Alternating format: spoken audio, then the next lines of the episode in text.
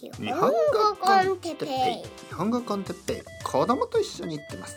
日本語コンテッペイの時間です。ね皆さん元気ですか？今日は高齢者について高齢者おじいちゃんおばあちゃん。はい皆さんこんにちは。日本語コンテッペイの時間ですね。元気ですか？僕は今日も元気ですよ。と言ってもう何年経ちましたかね。僕は今日も元気ですよ。僕は今日も元気ですよ。僕は今日も元気ですよ。と言いながらもう多分3年ぐらい経ちました。ということは3年ぐらい年を取った。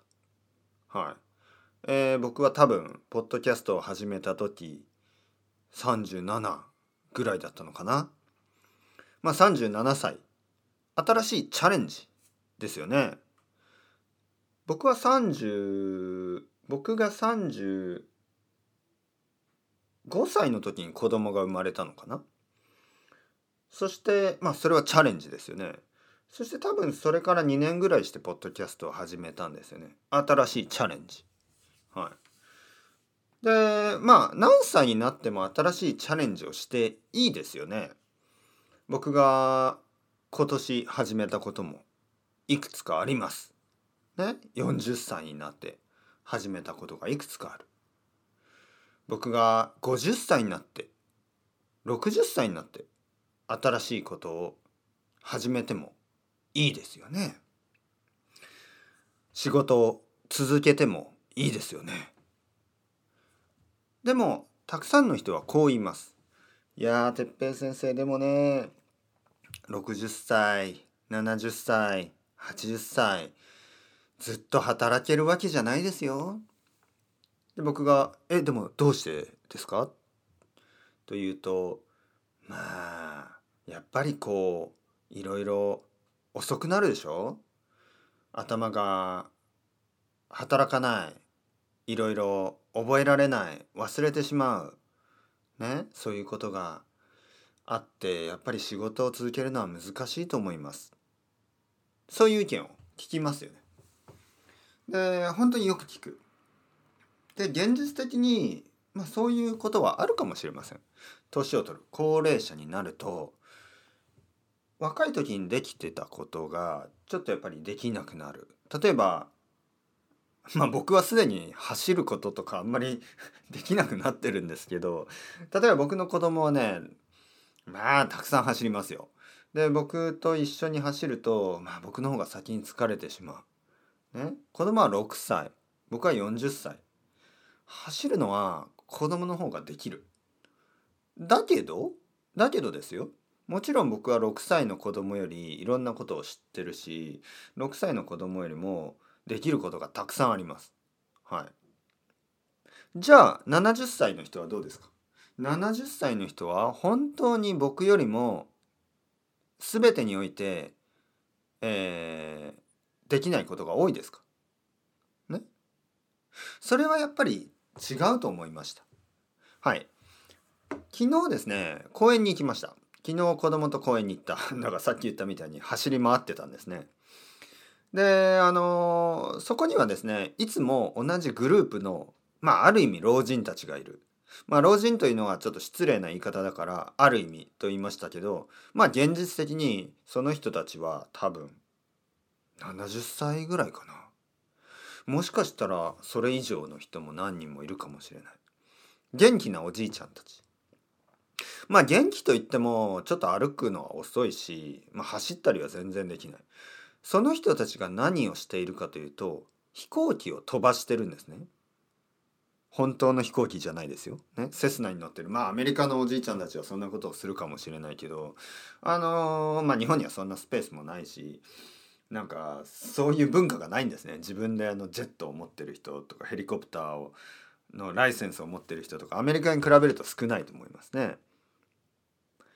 えー、まあそのそうですね大事なのが大事なのが、ね、大事なのがねそう僕が話していることがですねそのおじいちゃんたちは飛行機を飛ばしてるんですけどそれはあの木でできた小さい軽い木でできた飛行機なんですね。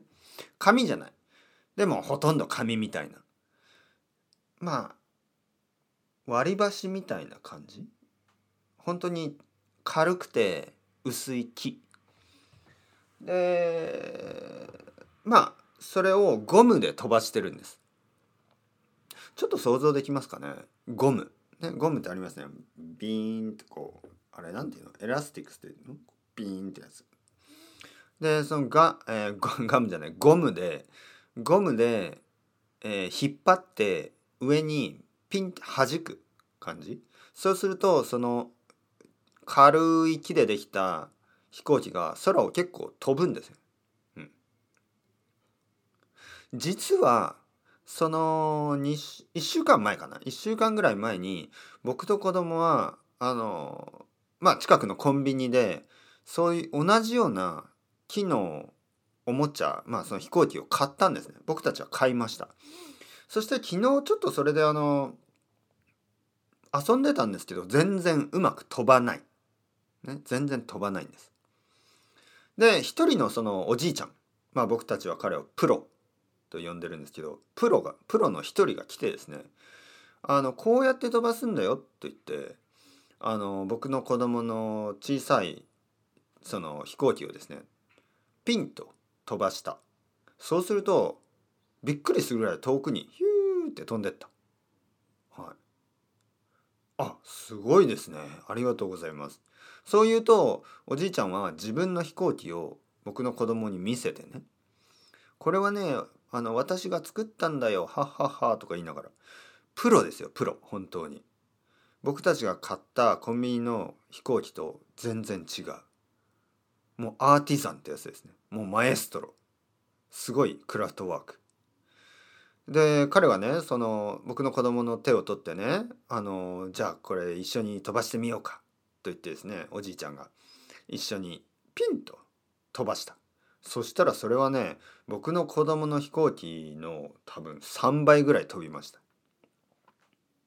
うん。もう信じられない。プロ。でその後プロの指導を受けたんですよね僕の子供は結構あの真面目に話を聞いておじいちゃんも真面目に教えてゆっくり丁寧に教えてくれるんですよ。で何度も何度も子供が失敗してもあの全然怒ったりしない。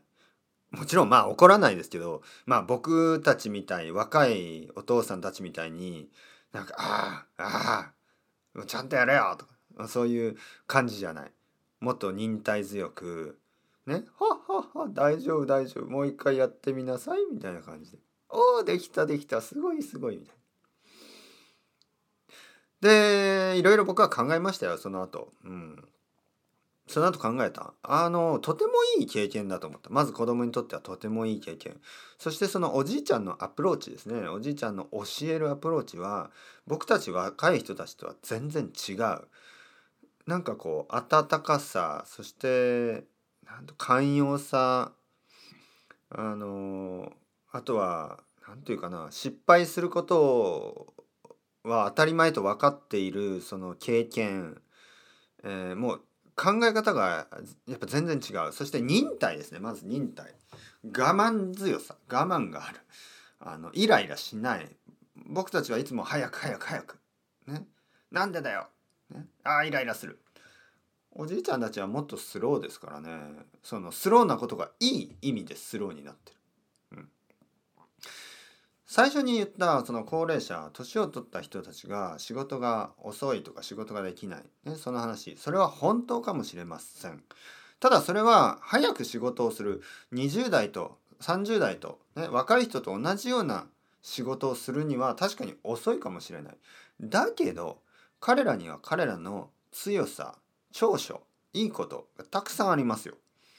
もしかしたらそれはスピードとかそういうものじゃないかもしれない。だけどとてもとても大事なものです。特に文化的にとても優れたものを作り続けてる人は結構年の人が多い。それはですね多分やっぱり経験もちろんあります。あとはやっぱりこう時間がかかること長く時間がかかること急いではいけないこと感情的ではできないことそういうことができる人が多い。だからやっぱり僕たちはこの世界でですねえー、まああのいろいろなアプローチを見ることはあのいいことだと思いました。あのやっぱり東京に住んでると、まあ、僕のあの家族も近くにいないしその自分よりも年上の人その60歳以上とかの人とあんまりこう話したり遊んだりっていうことは一緒に遊んだりねこれ紙飛行機というかあの飛行機で遊んだり、まあ、そういうことは全然なくなりましたね。だけど僕はいい経験だと。本当に。僕にもいい経験だったし僕の子供にもいい経験だった、うん、そのおじいちゃんは今週の土曜日あのみんなで集まってまたやるからねよかったら来てください。と言ってくれました。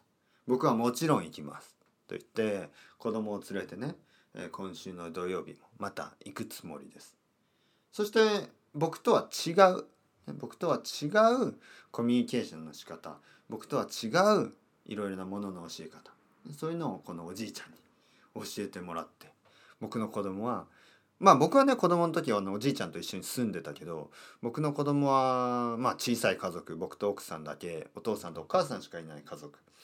でこういうまあ近所のですねおじいちゃんにそのおじいちゃんっていうそういう存在ですね。そういうそれをあの、まあ、シミュレーションおじいちゃんというかねもう本当に東京のおじいちゃんみたいな感じで、公園のおじいちゃんみたいな感じですね。